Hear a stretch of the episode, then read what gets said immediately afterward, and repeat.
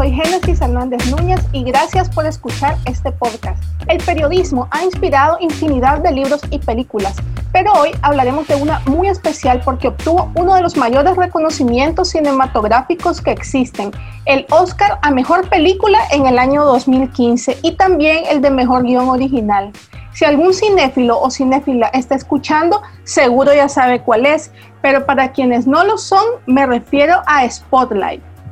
Spotlight, presentada en algunos países como en primera plana, cuenta la historia del equipo de investigación de The Boston Globe, conformada por Matt Carroll, Sacha Pfeiffer, Michael Resendes, el editor Walter Robinson y el editor en jefe Martin Baron quienes publicaron una profunda investigación que destapó un escándalo en el que la Iglesia Católica de Massachusetts ocultó un gran número de abusos sexuales perpetrados por distintos sacerdotes de Boston.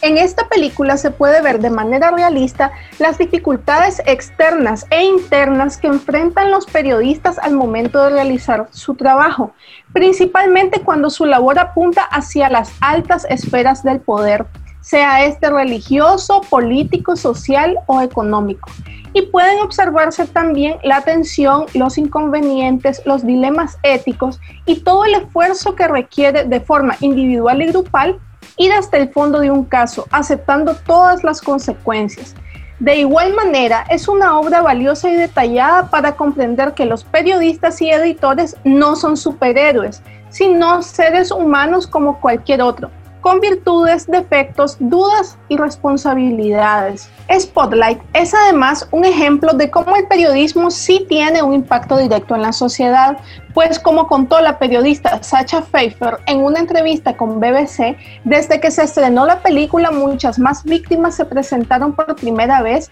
y muchos sobrevivientes nos dijeron que ella estaba teniendo un efecto empoderador en ellos, especialmente porque muchos creían que eran los únicos que habían sido abusados y por eso mantuvieron en secreto ese abuso por tanto tiempo.